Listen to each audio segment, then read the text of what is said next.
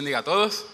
Yo soy Caleb y para mí es un gran honor y un placer poder estar aquí hoy con ustedes compartiendo la palabra de Dios. Es definitivamente un testimonio de que el Señor no se rinde con uno, así que es muy amplio poder estar aquí. Y como decía JJ, hoy eh, seguimos en nuestra serie de Adviento. Y yo creo que es súper ápero realmente poder recordar y celebrar que Jesús nació. Porque gracias a que Él nació, estamos todos aquí. Y más que estar aquí, vamos a estar con Él algún día. O sea que eso está demasiado ápero. Y quiero que vayamos de una vez a unos eventos alrededor del nacimiento de Jesús en Mateo 2, del 1 al 18. Y la palabra de Dios dice así. Jesús nació en Belén de Judea durante el reinado de Herodes. Por ese tiempo, algunos sabios de países del oriente llegaron a Jerusalén y preguntaron, ¿dónde está el rey de los judíos que acaba de nacer? Vimos su, estrella mientras salía y hemos venido a adorarlo. Cuando el rey Herodes oyó eso, se perturbó profundamente, igual que todos en Jerusalén. Mandó a llamar a los principales sacerdotes y maestros de la ley religiosa y les preguntó, ¿dónde se supone que nacerá el Mesías? en Belén de Judea, le dijeron. Por eso es, por eso es lo que escribió el profeta. Y tú, oh Belén, en la tierra de Judea, no eres la menor entre las ciudades reinantes de Judá, porque de ti saldrá un gobernante, que será el pastor de mi pueblo Israel. Luego, Herodes convocó a los sabios a una reunión privada, y por medio de ellos se enteró del momento en el que había aparecido la estrella por primera vez, entonces les dijo, vayan a Belén y busquen al niño con esmero. Cuando lo encuentren, vuelvan y díganme dónde está para que yo también vaya y lo adore. Después de esa reunión, los sabios siguieron su camino y la estrella que habían visto en el oriente los guió hasta Belén. Iba delante de ellos y se detuvo sobre el lugar donde estaba el niño. Cuando vieron la estrella, se llenaron de alegría. Entraron en la casa y vieron al niño con su madre, María, y se inclinaron y lo adoraron. Luego abrieron sus cofres de tesoro y le dieron regalos de oro, incienso y mirra. Cuando llegó el momento de irse, volvieron a su tierra por otro camino, ya que Dios les advirtió en un sueño que no regresaran a Herodes. Después de que los sabios se fueron, un ángel del Señor se les apareció a José en un sueño, se le apareció a José en un sueño. Levántate, huye a Egipto con el niño y su madre, dijo el ángel. Quédate allí hasta que yo te diga que regreses, porque Herodes buscará el niño para matarlo. Esa noche José salió para Egipto con el niño y con María su madre, y se quedaron allí hasta la muerte de Herodes. Así se cumplió lo que el Señor había dicho por medio del profeta. De Egipto llamé a mi hijo. Cuando Herodes se dio cuenta de que los sabios se habían burlado de él, se puso furioso. Entonces, basado en lo que dijeron los sabios sobre la primera aparición de la estrella, Herodes envió soldados para matar a todos los niños que vivieran en Belén y en sus alrededores y que tuvieran dos años o menos. Esta acción brutal cumplió lo que Dios había anunciado por medio del profeta Jeremías. En Ramá se oyó una voz llanto y gran lamento, Raquel llora por sus hijos, se niega a que la consuelen porque están muertos. Y hoy en la serie Un Adviento Inesperado, el personaje que estaremos tratando es Herodes. Y es muy interesante que tengamos un personaje como él en la Biblia porque es un rey literalmente loco que hace un genocidio de niños. Y es como que, ¿por qué él hace eso? Y si damos un poco de contexto sobre el personaje que Herodes era, él siempre había sido alguien obsesionado con el poder. Algo interesante es que antes de llegar a ser rey de Judea, él ya hizo como marrullas y engaños para llegar hasta esa posición. Tan pronto llega, mata a tres de sus hijos y a su primera esposa, porque retaban su dominio eh, como rey. No obstante a esto, él hace diez matrimonios con el simple propósito de tener alianzas estratégicas solo para afianzar aún más su reino. Entonces, de esto ya podemos decir que su personalidad es totalmente egocéntrica y totalmente dominante hacia él. Él dice, ok, yo no voy a poder reinado por nada, no hay forma. Por eso, cuando viene una señal directamente desde arriba que dice, Manín, usted no va a ser rey, él de una vez dice, no, espérate, yo tengo que darle de baja. Con toda su altimaña dice, señores, yo creo que eso está bacanísimo. ¿Qué tal si ustedes buscan al bebé y me avisan. Y yo voy y lo adoro también, porque eso es algo digno de adoración, porque van a ser Mesías. Obviamente, él cree que él es más tigre que Dios, pero no se le dio la vuelta. Y los sabios no volvieron donde él. ¿Qué hace él inmediatamente? Ah, ellos me engañaron. Vamos a mandar a matar a todos los niños. Todos los que sean de dueño para abajo, vamos a darle de baja. Porque entre ellos va a estar el Mesías, según lo que la estrella y el asunto. ¿Qué pasa? ¿Por qué es tan importante destacar este personaje? Porque estamos hablando de un rey que en ese tiempo era una autoridad absoluta, no había de un consejo, que él tuviera que pedirle, que uh, él podía pedirle consejo a sus amiguitos, a ver, ¿ustedes creen que es una buena decisión? Pero lo que él dijera eso era, ahí no había más nada. Y él mandó esa acción con todo su poder militar para matar a un niño, a un bebé. Algo muy interesante es que no, no pudo, no pudo matarlo. ¿Por qué no pudo matarlo? Porque él no podía detener el propósito de Dios. No importa que él fuera un rey, si él es un rey y tiene que ir contra un bebé, si ese bebé va en el camino del propósito de Dios, no va a importar, porque él no va a poder detenerlo. Y es muy interesante porque Jesús cuando vino era un bebé, no era como el bebé de Hércules, que para quien vio la película le quedó un chin de poder y cuando fueron los lacayos a matarlo, él lo agarró, la dos culebras y la amarró y la lanzó. Era un bebé, normal, uno siempre se imagina como que Jesús siendo bebé, como que él salió de, María. Buenos días, María. Yo seré tu hijo Jesús. María como que, ¿por qué tú hablas?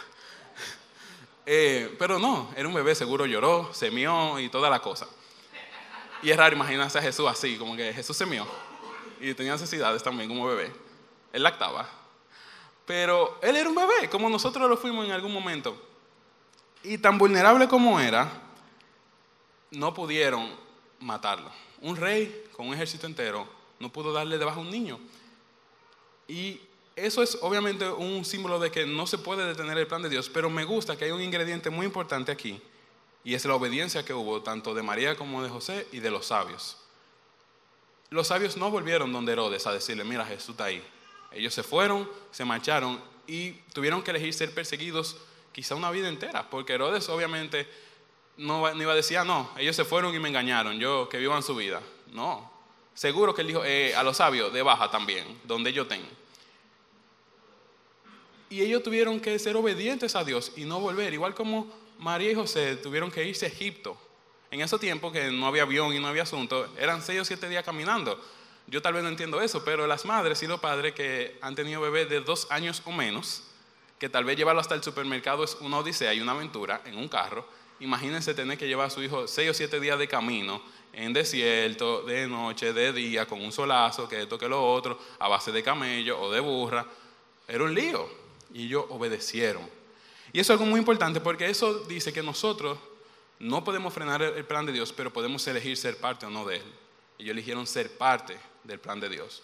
Que obviamente es el plan ganador, porque el plan del contrario, como hemos podido ver en la Biblia, todo el tiempo va a ser frustrado siempre.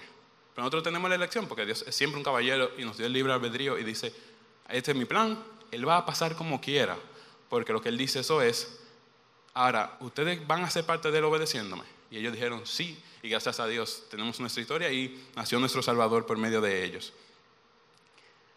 ¿Qué pasa? Que eso es también un reflejo para la vida de nosotros. Cuando nosotros estamos siguiendo el propósito de Dios, siempre van a haber detrimentos y cosas que se pongan en el medio. Y uno obviamente leyendo esta historia dice como que, concho, en verdad no sería bacano tener un rey persiguiéndome. Y ahí entra inmediatamente el factor del miedo. Y uno comienza como que, concho.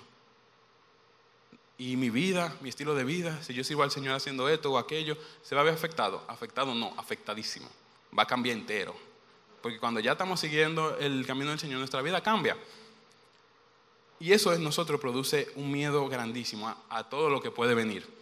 Y algo que me pasó una vez, creo que lo he mencionado en el ciclo juvenil eh, que fue que Débora y yo estábamos cogiendo una clase de prédica y Débora hizo una prédica súper chula y una cosa que ella dijo a mí se me ha quedado la vida entera.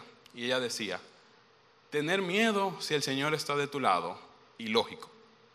O sea, tú tienes miedo cuando Dios está del lado tuyo, es tan loco como tú pensar que el agua quema si no está hirviendo o que el fuego moja.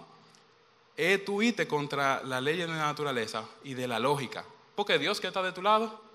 Nosotros no hemos detenido en algún momento a pensar en eso cuando estamos frente a una situación que estamos de que, concho, esto está difícil. Y está, difícil. Para Dios está difícil eso. No está difícil, ¿verdad? Pero vamos a darle contexto porque yo creo que a veces se nos, como que se nos va la idea de quién Dios es. Así que vamos a ir a Isaías de un pronto para tener un reminder. Y dice así, Isaías 40 del 2 al 31, vamos a leer se llama aquí, no existe otro que iguale al Señor. ¿Quién ha sostenido los océanos en la mano? ¿Quién ha medido los cielos con los dedos? ¿Quién sabe cuánto pesa la tierra? ¿O ha pesado los montes y las colinas en una balanza? ¿Quién puede dar consejos al Espíritu del Señor? ¿Quién sabe lo suficiente para aconsejarlo o instruirlo? ¿Acaso el Señor alguna vez ha necesitado el consejo de alguien? ¿Necesita que se le instruya sobre lo que es bueno? ¿Le enseñó alguien al Señor lo que es correcto? ¿O le mostró la senda de la justicia? No, porque todas las naciones del mundo no son más que un grano de arena en el desierto, no son más que una capa de polvo sobre la balanza. Él levanta el mundo entero como si fuera un grano de arena. Todas las, toda la madera de los bosques del Líbano y todos los animales del Líbano no serían suficientes para presentar una ofrenda quemada digna de nuestro Dios. Las naciones del mundo no valen nada para Él. Ante sus ojos cuentan menos que nada. Son solo vacío y espuma. ¿Con quién podemos comparar a Dios? ¿Qué imagen se puede encontrar que se le parezca? Se le puede comparar con un ídolo en un molde, revestido de oro y decorado con cadenas de plata. Si la gente es demasiado pobre para eso, al menos escogen una madera que no se pudra y un artesano habilidoso para que talle una imagen que no se caiga. ¿Acaso no han oído? ¿No entienden? están sordos a las palabras de Dios. Las palabras que habló antes de que el mundo existiera son tan ignorantes. Dios se sienta sobre el círculo de la tierra. La gente que hay abajo le parecen saltamontes. Él despliega los cielos como una cortina y hace con ellos su carpa. Él juzga a los poderosos del mundo y los reduce a nada. Apenas comienzan, recién están echando raíces. Cuando Él sopla sobre ellos, se marchitan. Se los lleva el viento como la paja. ¿Con quién me compararán? ¿Quién es igual a mí? Pregunta el santo. Levanten la mirada a los cielos. ¿Quién creó todas las estrellas? Él las hace salir como un ejército, una tras otras, y a cada una llama por su nombre. A causa de su gran poder y su incomparable fuerza, no se pierde ni una de ellas. Y para el versículo que viene, eh, yo voy a poner una línea, y yo quiero que cada uno de nosotros pongamos nuestro nombre en esa línea. Dicen Jacob e Israel, pero me voy a tomar la libertad, Señor, cualquier cosa que no me caiga un rayo, de alterar un ching y poner una línea para que nos hagamos esa pregunta nosotros. Isaías capítulo 14, versículo 27. Oh Caleb, ¿cómo puedes decir que el Señor no ve tus dificultades? Y yo quiero que nos preguntemos eso un momentico. Oh Esdras, ¿cómo puedes decir que el Señor no mira tus dificultades? Oh Kat, ¿cómo puedes decir que el Señor no mira tus dificultades? O la siguiente pregunta. Oh Caleb, ¿cómo puedes decir que Dios no toma en cuenta tus derechos? Oh Freddy, ¿cómo puedes decir que el Señor no toma en cuenta tus derechos? Oh Maciel, ¿cómo puedes decir que el Señor no toma en cuenta tus derechos? Y eso es lo que nosotros pensamos cuando pensamos en algún momento que Dios no está pendiente de nosotros. Y Él nos dice, ¿acaso nunca han oído? ¿Nunca han entendido? El Señor es Dios eterno, el creador de toda la tierra. Él nunca se debilita ni se cansa. Nadie puede medir la profundidad de su entendimiento. Él da poder a los indefensos y fortalece a los débiles. Hasta los jóvenes se debilitan y se cansan, y los hombres jóvenes caen exhaustos. Pero aquí está el. En cambio, los que confían en el Señor encontrarán nuevas fuerzas, volarán alto como las, como las alas de águila, correrán y no se cansarán, caminarán y no se desmayarán. Entonces, ¿cómo podríamos tener miedo si tenemos un Dios tan grande del lado de nosotros?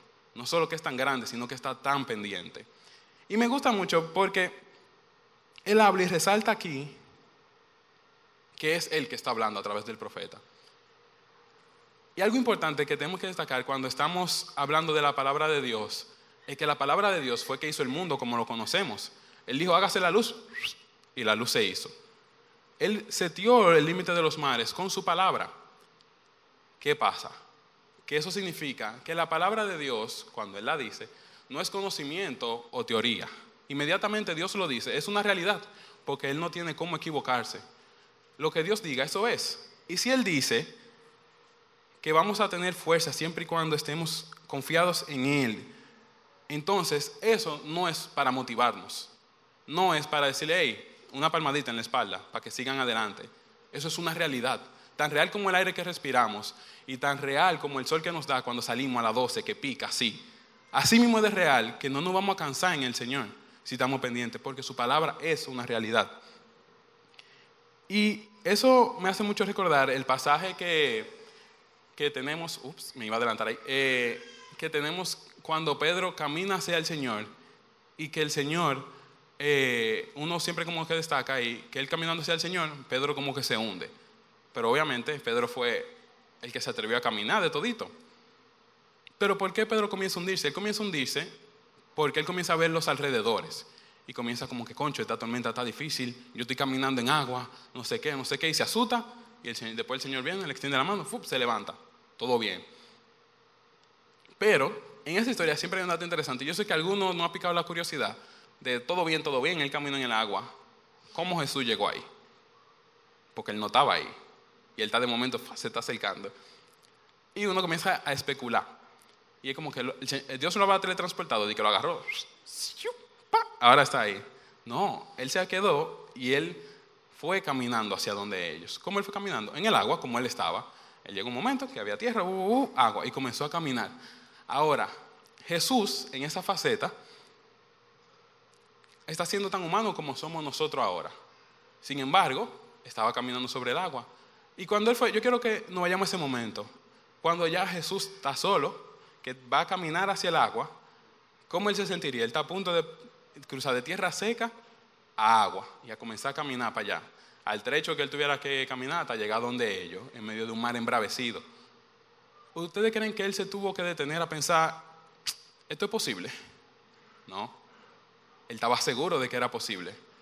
Porque él estaba claro que él no tenía que ver si él estaba pisando en terreno estable o inestable. Si Dios le había dicho que caminara hacia allá, él iba a poder caminar. Fuera lava, fuera agua, fuera ampulla, fuera lo que sea. Él iba a poder caminar porque Dios le dijo, yo estoy contigo y tú vas a caminar en esa dirección. Entonces el Señor no tuvo que tener duda cuando Él hizo eso en forma humana, porque Él sabe que las leyes de la física te pueden decir a ti que uno se va un día en el agua, pero las leyes de la física están atadas a Dios, no Dios atado a las leyes de la física. Entonces, si Dios te dice, tú puedes caminar en el agua, tú puedes caminar en el agua, porque es lo que Él diga es. Entonces Jesús caminó tan natural como es caminar sobre la tierra. ¿Por qué? Porque la realidad está atada a nuestro Señor. Entonces, cuando Él hace todo ese trecho caminando, es como que si uno se pone a pensar en eso, uno de una vez dice como que, ah, tú te imaginas los pies mojados ahí, chancleteando, ta, y uno es loco porque uno no se imagina haciendo eso, pero es porque uno tiene la lógica aquí de uno limitada a nuestra vivencia de cada, de cada día humano. Y se nos olvida que Dios no se limita a eso. Dios no tiene una limitante que le diga, mira, tú puedes interferir hasta aquí en la tierra, esto no lo puedes hacer. No. Incluso Jesús estando aquí en la tierra hacía milagros a diestra y siniestra. Nosotros hemos vivido la mayoría un milagro a lo largo de nuestra vida. Y eso es para uno tener siempre pendiente que nosotros tenemos ese Dios de nuestro lado. Pero vamos a ver un par de ejemplos más. Yo quiero preguntarle con ellos. ¿Quién salvó a Sadrach, Mesach y Abednego cuando lo echaron al horno de fuego? Dios. Dios. Ahora, ¿quién salvó a Daniel cuando le echaron al foso de los leones porque no quiso dejar el hábito de la oración? Dios. Vamos. ¿Quién ¿Ayamé? Ah. Gracias. ¿Quién salvó a Noé y a su familia del diluvio porque lo obedecieron? Dios.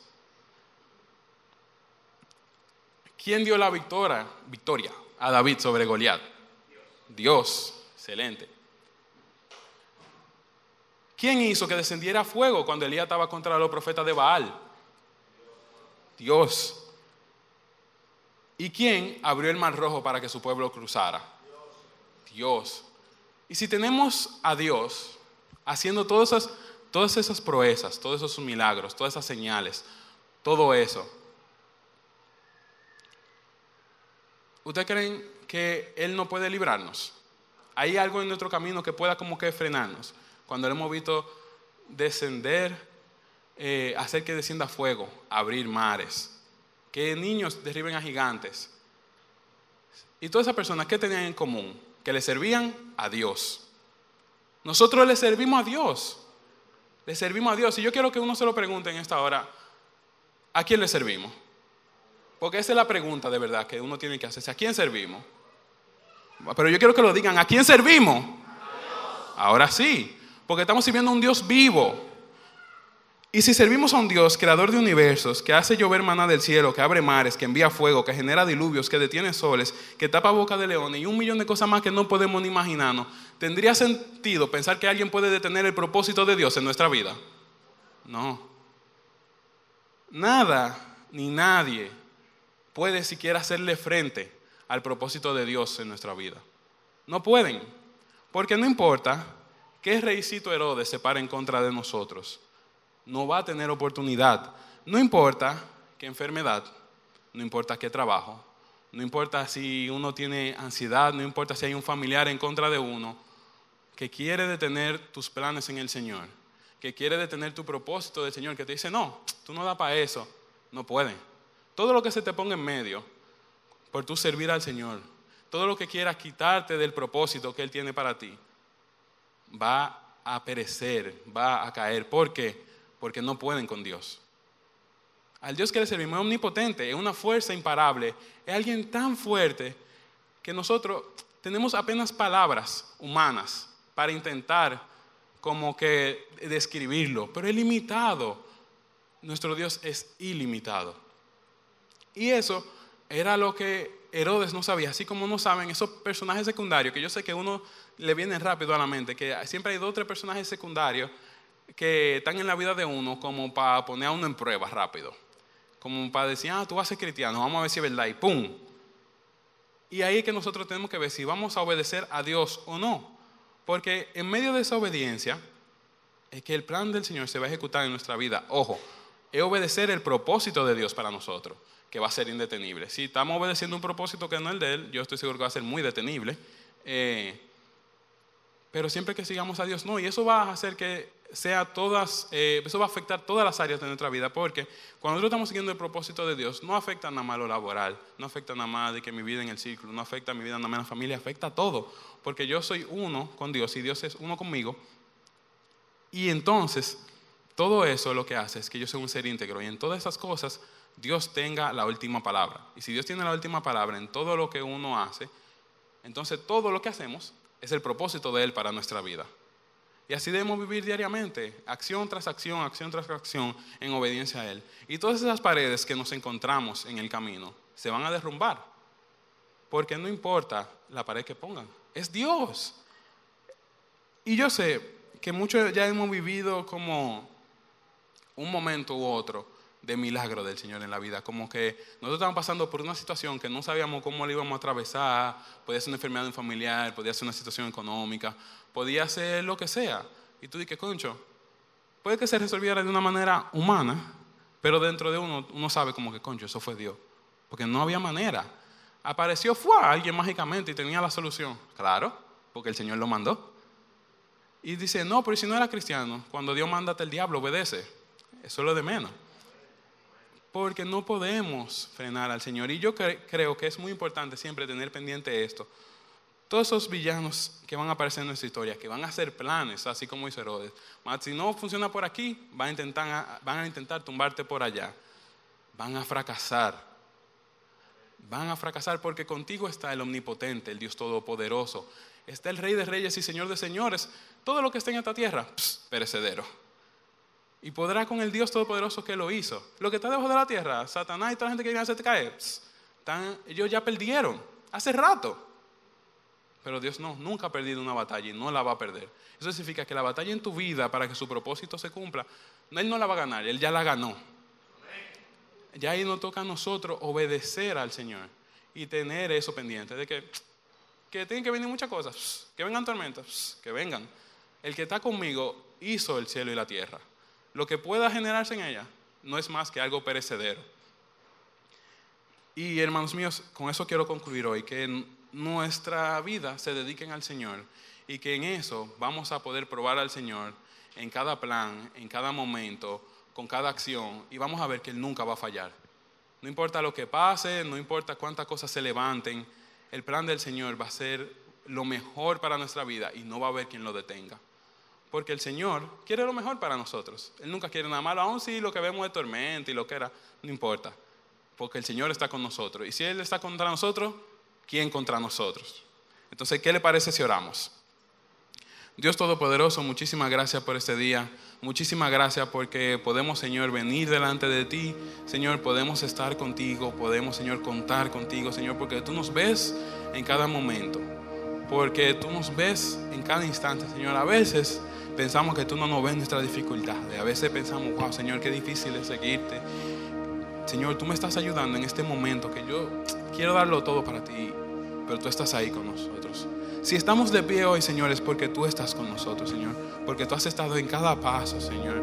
Porque cada vez que nos faltan fuerzas, Señor, aunque damos un paso, Señor, difícil, complicado, Señor, cayéndonos casi, Señor, eres tú con nosotros, que nos da esa fuerza para dar ese paso, que aunque se ve chiquito, Señor, con tu fuerza, Señor, es el paso que necesitamos para seguir adelante, Señor. Que tengamos cada día de nuestra vida presente Señor, que tú estás con nosotros, presente, Señor, del gran poderío que tú tienes. Y que no importa, Señor, lo que se levante. No importa qué rey, Señor, no importa qué persona quiera ponerse como un obstáculo para nosotros vivir nuestra vida en ti. Tú lo vas a derribar, Señor. De nosotros solo queda obedecerte, Señor. Que esa obediencia, Señor, se vuelva parte de nosotros en nuestro diario caminar. Que cada día, Señor, podamos optar por obedecerte, Señor. Habrán días difíciles, complicados, habrán retos, habrán momentos, Señor, en que sentiremos que no tenemos fuerza. Y lo único que debemos hacer es poner nuevamente la mirada en ti, Señor. Y tendremos fuerza nuevamente porque tú lo has dicho, Señor. Y lo que dice tu palabra se cumple. Y nosotros queremos que lo que leemos, Señor, en la Biblia es tu palabra, Señor por lo tanto se va a cumplir, porque tú no mientes, Señor, y no fallas, Señor. Rendimos nuestra vida a ti y, Señor, y te ponemos todos nuestros planes en nuestras manos, que sean tus planes, Señor, y que podamos ver tu mano poderosa a favor de nosotros cada día de nuestra vida. En el nombre de Jesús, amén.